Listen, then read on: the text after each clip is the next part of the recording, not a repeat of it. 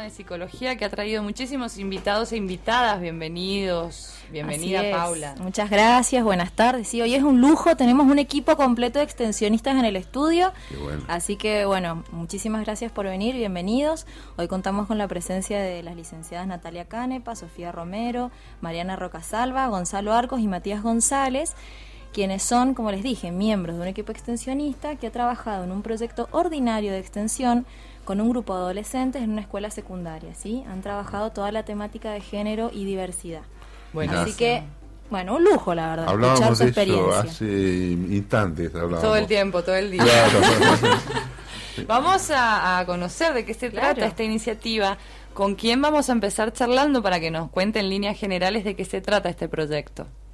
Bueno, si quieren les cuento, eh, soy Natalia Cane, para directora del proyecto de extensión. Y mm, primero por ahí contar que la iniciativa surgió del grupo de, chicos y chicas que efectivamente hicieron el, trabajo en el campo, que fue en la escuela Manuel Belgrano, Em, fue una iniciativa que surgió de ellos y ellas, principalmente de los varones del grupo, porque ellos venían trabajando en una experiencia del colectivo de varones antipatriarcales, si no me equivoco. Em, y de ahí empezó a surgir la iniciativa por trabajar en espacios educativos. Em, con la temática de género y diversidad, que entendemos que es un, un tema bastante eh, pendiente o una deuda que la psicología tiene, si se quiere, que es esto de empezar a pensar con perspectiva de género y en, y en clave feminista nuestras intervenciones. Em, del grupo de chicos y chicas surgió la iniciativa, y me contactaron eh, para proponerme que fuera directora del proyecto.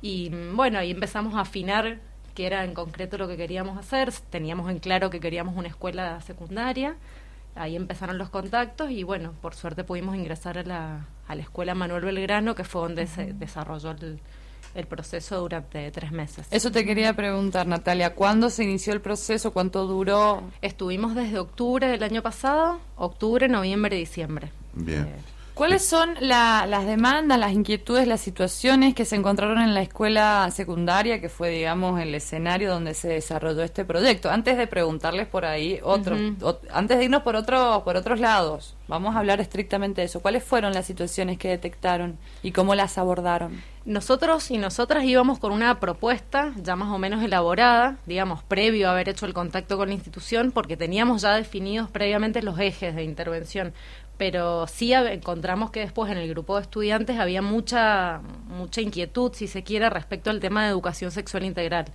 eh, que es una, una pendiente en los colegios. Si bien en ese colegio se venía trabajando, eh, era de forma bastante mm, acotada, ¿En, qué, aspecto? ¿Cómo estaba acotada? Y, mm, por ejemplo, en las escuelas secundarias, eh, que es donde yo también he trabajado como educadora sexual, los docentes y las docentes eh, de ESI tienen dos horas semanales. Y con esas dos horas semanales tienen que hacer magia, porque tienen que abordar a la totalidad de la escuela, la totalidad de los cursos con educación sexual integral. La idea sería... En dos horas semanales. Con dos horas semanales tenés que diagramar la totalidad de las intervenciones durante todo el año. En concreto, el curso nos decía que habían tenido solo dos talleres en todo el año. Claro. Es como... O sea, hay una ley de educación sexual integral que, que es parte, digamos, de la currícula, o debiera ser parte de la currícula a nivel nacional y pero pero debe aplicarse con, coherencia. dos horas por semana en una este, escuela. eh, a nivel educativo de currícula tiene un valor este altísimo la educación sexual. Se me hace medio letra muerta en esta aplicación y esta ejecución que nos cuenta Natalia en sobre todo en el ámbito de los adolescentes claro.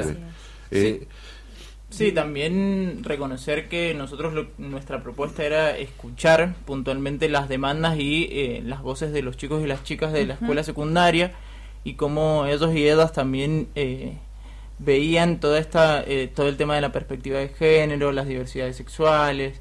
Se habló mucho en relación a la violencia de género, hubieron algunos que son inconvenientes para comprender de qué se trataba la violencia de género y por qué se aplicaba pero lo importante era esto, que nosotros, por más de que teníamos la mayoría de los talleres y de, las, de los encuentros programados, fundamentalmente lo que queríamos hacer era escuchar la perspectiva que ellos y ellas tenían en relación a cada tema. ¿Y qué, cuál era, principalmente, así como para entrar en... ¿Qué notaste vos de como la perspectiva que ellos tienen? Bien, eh, fundamentalmente era este problema de, de comprender que la violencia de género como ley comprende fundamentalmente a las mujeres, ¿no es cierto? Muchas veces preguntaban si eh, por qué no se consideraba violencia de género hacia el hombre, ¿no es cierto? Y fundamentalmente hacíamos hincapié en el tema de que eh, de que las estadísticas en relación a las mujeres son muchísimo más altas eh, y eh, claramente sabemos que una mujer muere víctima de violencia de género cada 30 horas aproximadamente. Entonces, bueno, intentar acompañar en, el, en, en lo que se iba trabajando día a día, digamos, y eh, ayudando a pensar en conjunto, más que nada. Claro, bueno, aparte por ahí se exigen unos niveles de abstracción, hay adultos a los que les cuesta comprender la violencia de género, adultos y adultas. Y, que la ejercen, porque esta es la, la, realidad, no es un hecho. Uno siempre habla del dato de una manera, este es el tema también que tiene eh, los medios, ¿no? que se habla de un dato y termina banalizándose de alguna manera o enfriándose, porque eh, uno se olvida del hecho real de la existencia. Porque si vos me hablas de una, un femicidio a 30 horas, hay un femicida también cada 30 horas. O sea que hay, toda una realidad que a veces no la palpamos en toda su crudeza.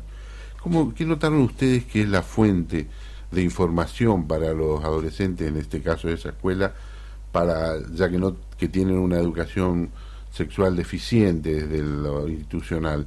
¿Dónde creen ustedes que ellos se nutren, aprenden? Bien, yo creo que en relación a los medios, nosotros una de los, uno de los talleres eh, que habíamos pensado hacer y que pudimos llevar a cabo fue en relación a los medios masivos de comunicación y los estereotipos que eh, nos aportan, digamos, estos medios y fundamentalmente en el tema de la adolescencia como eh, el celular, las redes sociales, Facebook, que se Internet, la música eh, cómo influye todo en estos eh, distintos conceptos, ¿no es cierto?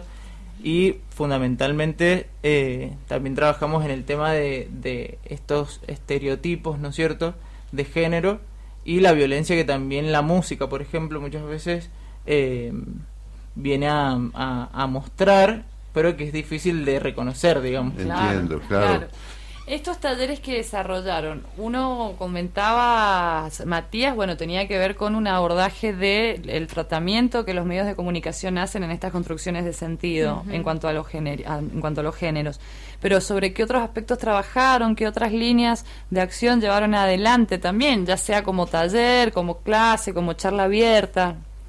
En teoría, en principio la propuesta era trabajar a partir del dispositivo de taller de reflexión, que se trata de un dispositivo grupal en el que a partir de, mm, algún disparador, que puede ser visual o un cuento algo así, eh, se abre el espacio para reflexionar y para trabajar libremente eh, acerca de, bueno, de lo que vaya surgiendo, que está bueno porque no es que vamos con algo muy específico o muy tajante a trabajar.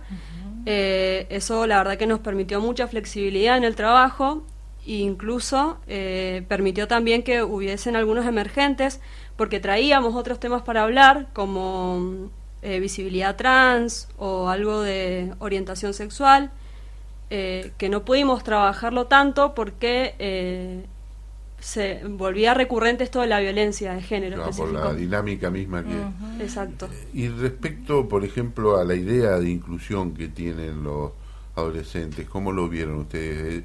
lo tienen incorporado, sí sabemos, por ejemplo, hoy hablábamos de la E, el idioma, que bastante más lo usan los adolescentes que... El inclusivo. El inclusivo. Eh, ¿Ustedes vieron que hay una incorporación o, es apenas una minoría? O... Em, en algunos de los chicos y de las chicas sí, también muchas veces cuando nosotros y nosotras atinamos a, utilizar ese tipo de...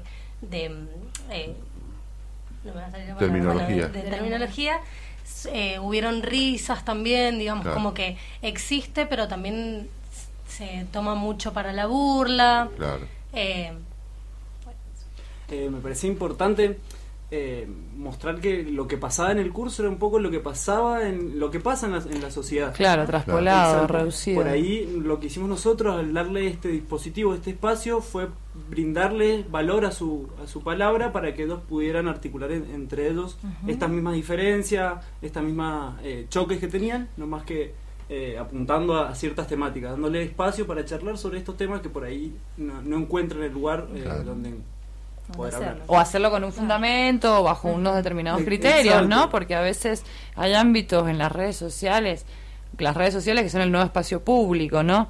Y yo por ahí termino discutiendo vanamente, de manera inconducente con personas y, bueno, no, es, un, pérdida de tiempo. Totalmente. Pero lo que les quiero consultar, en estas nuevas generaciones, ¿no? Que, que están en este contexto muy distinto a aquel en el que crecimos nosotros, ni hablar en el que creciste vos, eh, Sergio. Qué feo, Las chicas y los chicos son mucho más jóvenes, pero así todo, este contexto actual de crecimiento, de desarrollo, de conformación de una identidad, ¿no? Con, con este marco del grupo de pares que nos define bastante en, en, esta edad. Eh, ¿Ustedes cómo lo ven? ¿Es prometedor o es una forma de continuar reproduciendo ya este sistema no opresor, machista, patriarcal, con estas estructuras de poder? ¿Cómo lo analizan? Em, yo personalmente, y creo que vamos a coincidir, creo que hay muchas cosas a favor y que son como una esperanza em, en las nuevas generaciones y muchas otras en contra. Estas en contras por ahí las pienso en relación a, a cuáles son las fuentes de información de las que disponen los pibes y las pibas. ¿Cuáles son? Eh, y como, como compartía recién Matías, muchas veces son las redes sociales en las que todos y todas sabemos que inventamos un cuadradito de un dibujito con un meme, lo publicamos en las redes sociales y eso ya asume carácter de verdad. Em, y muchas veces esa información efectivamente desinforma. ¿sí? Es de mala calidad o em, desinforma directamente. Totalmente. Entonces, bueno, eso me parece que es un punto negativo y trabajar con los pibes y las pibas el tema de eh, buscar fuentes confiables de información. Em, es algo que, bueno, un poco se fue haciendo. Pero a mí me parece que es bastante esperanzador el panorama. y, creo que en el proceso de trabajo se fue viendo esto, que al principio aparecían como más estos choques, estas tensiones, que como señalaba Gonzalo recién, son expresión, bueno, de la sociedad en la que vivimos, que evidentemente está agrietada, tensionada, etcétera, etcétera, pero como la propuesta del trabajo fue mm, bastante cuidada, digamos, intentó que fuera un espacio en el que mm, esto del, cuidado de sí, del cuidado del otro y de la otra, estuviera todo el tiempo presente, em, creo que efectivamente se logró eso, que los chicos y las chicas fueran de a poco aprendiendo a conversar, a mostrar sus disidencias, porque evidentemente las habían, eh, pero en un clima hospitalario, en un clima de cuidado. Está muy bueno. Eh, eh, Ahora, acá lo bueno de este tipo de trabajo que hacen ustedes en el campo es que pueden servir en un futuro no muy lejano para trabajar en las currículas educativas directamente, ¿no? Porque sirven para tener también una, una, buena guía, un, porque hoy no son efectivas, obviamente. Si vos le das dos horas de educación sexual por semana es también el, interés que vos le estás dando a la temática. O sea, más allá de lo concreto, ¿no? Sí, que nosotros también eh, básicamente lo pensamos desde la ley de, de ESI, es decir, de educación sexual integral. Nuestra idea, y muchas veces era como uno de los cuestionamientos que teníamos, este de estamos tapando como ciertos baches en el sistema educativo porque en realidad lo que propone la ley es esto de que dentro de las currículas de cada una de las de los establecimientos educativos se incluya la educación sexual integral y en cada una de las materias que se dictan, ¿no es cierto? Entonces, eh, que esto no sea un taller aislado en un año, Bien. sino que pueda tener continuidad, que pueda tener, eh, que la perspectiva de género se pueda incluir en, todo. que sea integral, justamente. Claro que pero que sea integral también. claro, Ese es el, carácter. En el dictado de todas las materias se hagan con una perspectiva de género. Eso es interesantísimo. ¿Cuáles son las conclusiones? ¿Cuál es el balance, el balance que hacen cada uno de ustedes que ha estado participando, que formó parte de este equipo, que lo pergeñó, lo pensó, lo aplicó, lo llevó adelante, fue sobre la marcha experimentándolo y, retroalimentándose también, porque los chicos, los, los chicos nos enseñan muchísimo es súper enriquecedor. ¿Cuál es la conclusión a la que llegaron, abordaron, quizás coincidieron incluso entre ustedes después del desarrollo de, este taller? Sí, por ahí Laura, sumando esto, por ahí experiencias que a lo mejor ustedes han podido rescatar de este pasaje. Eh, como decía Laura recién, del aprendizaje, de este proceso mutuo, ¿no? De aprendizaje, enseñanza, enseñanza, aprendizaje. Recíproco. claro, un feedback permanente. La enseñanza es eso. Sí, por ahí a, modo de balance, evidentemente fue positivo porque fue enriquecedor, consideramos tanto para el, grupo de chicos y chicas con los que trabajamos como para el para el equipo. Es muy cierto esto que los pibes y las pibas nos, nos enseñan mucho. Em, sucede siempre. Creo que fue bastante positivo. Em, por supuesto, no sin conflictos, no sin, tensiones, como cada vez que se trabaja en estos temas. Em, pero bueno, me parece que es algo, sigue siendo, por lo menos para el equipo, eh, una deuda pendiente seguir profundizando. Cuáles son los aportes que la psicología puede hacer a la perspectiva de género, a las intervenciones en las escuelas con perspectiva de género. Eh, sigue siendo una deuda para seguir pensando. Nuestra intervención fue muy acotada, fue con un proyecto, eh, como señalaban recién, de extensión acotado en, en un grupo reducido a tres meses. Un primer paso. Un primer paso. Y lo que hay que seguir pensando es cómo la perspectiva de género y la educación sexual integral con perspectiva de género se introducen en las escuelas para que efectivamente em, los chicos y las chicas puedan transitar, en este caso, sus adolescencias Em, con adultos y adultas que asuman esa función de responsabilidad y, los inviten a pensar estos temas. Claro, y los sostengan también. Los sostengan, exactamente. Sí, también me parece importante destacar em, que esto no solo eh, valorizar la palabra de los chicos y las chicas de, la escuela, sino también poner eh, como el esfuerzo que tuvimos que hacer nosotros en formarnos en estos, en estos contenidos, en esta nueva perspectiva, eh, que por ahí nos costó encontrar en relación a salud mental, a, psicología, eh, información de esto, ¿no? Como que me parece importante destacar que, que para los profesionales y compañeros y colegas, eh, me parece que es interesante y, que es una responsabilidad que tenemos de formarnos en estos temas para poder construir una salud mental con perspectiva de género, eh, que no es algo que, que, por el rol de ser psicólogos tenemos innato, sino que tenemos que también empezar a repensar eh, desde qué lugar trabajamos como profesionales de, la salud mental. Sí, eh, pero no solo ah. innato, sino que en la formación tampoco está muy presente esto. Yo pensaba recién, no es solo eh, dónde aprenden los pibes y las pibas, sino dónde aprendemos nosotras, nosotros. Y bueno, en la facu hay cosas. forma al formador? Exacto. Y bueno, en la facu hay cosas que lamentablemente tampoco están y nuestras formaciones han sido por fuera. Entonces eso también es algo como súper importante a tener en cuenta. Es que si uno lo analiza fríamente, es forma parte también de la formación, valga la redundancia, el trabajo de campo. Y también es la exigencia que tiene que tener todos los profesionales de formarse todo el tiempo. Esto es así por la propia dinámica, ni hablar en psicología, ¿no? Parece que un psicólogo no deja de investigar nunca. Eh, Yo quería preguntar también a Mariana y a Matías, y bueno, Sofía, si querés ampliar un poco más, cuáles han sido sus conclusiones, cuáles son sus balances, al margen de la tarea en equipo, en lo personal.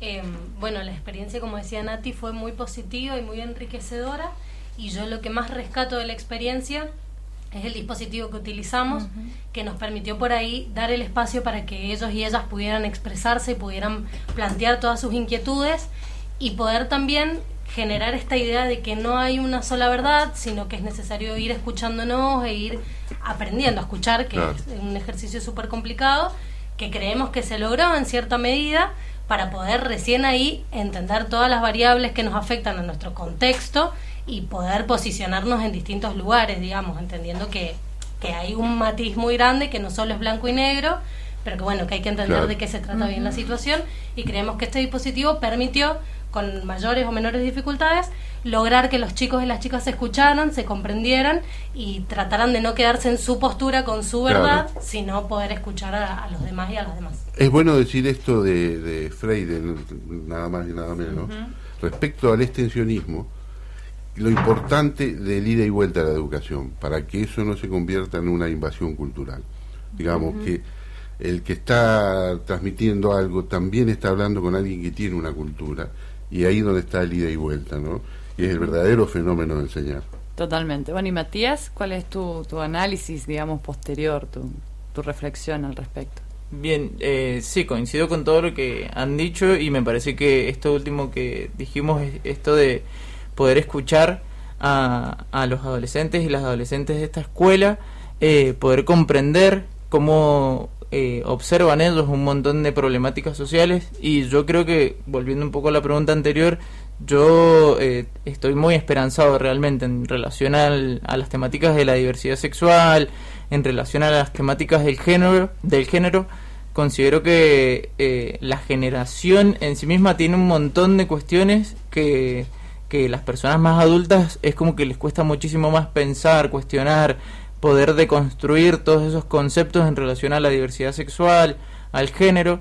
Es como que ellos y ellas, no sé, nosotros tirábamos los disparadores, digamos, en relación a las temáticas y ahí nomás como que se comprendía, podían, eh, que se era mucho más enriquecedor y mucho más fácil dialogar eh, con ellos y ellas. Lo que les quiero consultar, perdón, Paula, adelante. No, no, no, en función de lo que van diciendo, me parece que también es esperanzador que haya grupos de jóvenes profesionales, ¿no? Que, y de, bueno, colegas quizás con más experiencia como Natalia, que prestan tiempo, cabeza, esfuerzo a poder pensar estos temas y a poder llevarlos a territorio, ¿no? Para que sean realmente temas puestos puestos a debate, ¿no? para interpelar, para generar un pensamiento crítico también de parte de los adolescentes. Pues me parece que lo importante acá, y también pensando en el dispositivo de TED que utilizaron, es que los adolescentes fueron protagonistas y que me parece que eso es lo más importante, ¿no? Los quería destacar el esfuerzo, ¿no? De ellos, ¿no? Incorporándome a, lo que vos planteas, era respecto a darle continuidad a este tipo de tareas de extensión que llevan adelante desde la universidad y, y cómo y cómo se, se sostiene digamos esto cómo se, porque estamos estamos en formación no son estudiantes los chicos y las chicas que nos acompañan estamos charlando con Gonzalo Arco Matías González Mariana Rocasalva Sofía Romero que son quienes integraron como estudiantes este equipo y Natalia Canepa que los dirigió ¿Cómo se sostiene esto? ¿Tienen previsto hacer esta misma experiencia en otras escuelas y cómo desde la universidad se les da, digamos, un aval y un respaldo? Eh, sí, voluntad tenemos. La verdad que tenemos muchas ganas de seguir porque además nos gustó mucho la dinámica que tomó en el equipo de trabajo. Em, pero es cierto que muchas veces estas cuestiones se sostienen de modo muy voluntarista y sabemos que con la, con la voluntad no, alcanza. Em, bueno, eh, ahora no, no tenemos definido cuándo ni cómo continuar, pero, mm, pero bueno, el proyecto este que hicimos nosotras, no, nosotras y nosotros no está financiado, por lo tanto, bueno, todo depende de, los recursos, incluso más mínimos, como comprar afiches, fibrones y demás, dependía, eh, salía de nuestros recursos. Y bueno, eso lo complejiza un poco. Hay otros proyectos de extensión en la universidad que son financiados, bueno, que tienen un poquito más de trabas por ahí para acceder, pero bueno, es algo que saldable, digamos. pero ya con eh, estos antecedentes ya... Sí, sí. Eh, eh, me gustaría agregar que también hay un compa más que participó del proyecto, Octavio Morrison, ah. eh, que no está acá, está de viaje, pero bueno, también participó. estuvo. Estuvo licenciado también. Bueno, buenísima la experiencia, felicitaciones, por llevarla adelante, por pensarla, por el compromiso también que implica, ¿no? A nivel social, involucrarse en estas temáticas y por ahí dedicar tiempo y energía y dinero incluso en, en desarrollar esto. Ojalá que tengan el respaldo y el sostén necesario para poder hacerlo de manera sistemática, sobre todo en los colegios secundarios, donde me parece que es urgente el debate con estas nuevas generaciones. Paula, muchísimas gracias por la visita y por estos invitados e invitadas que nos has traído gracias hoy. al equipo. Natalia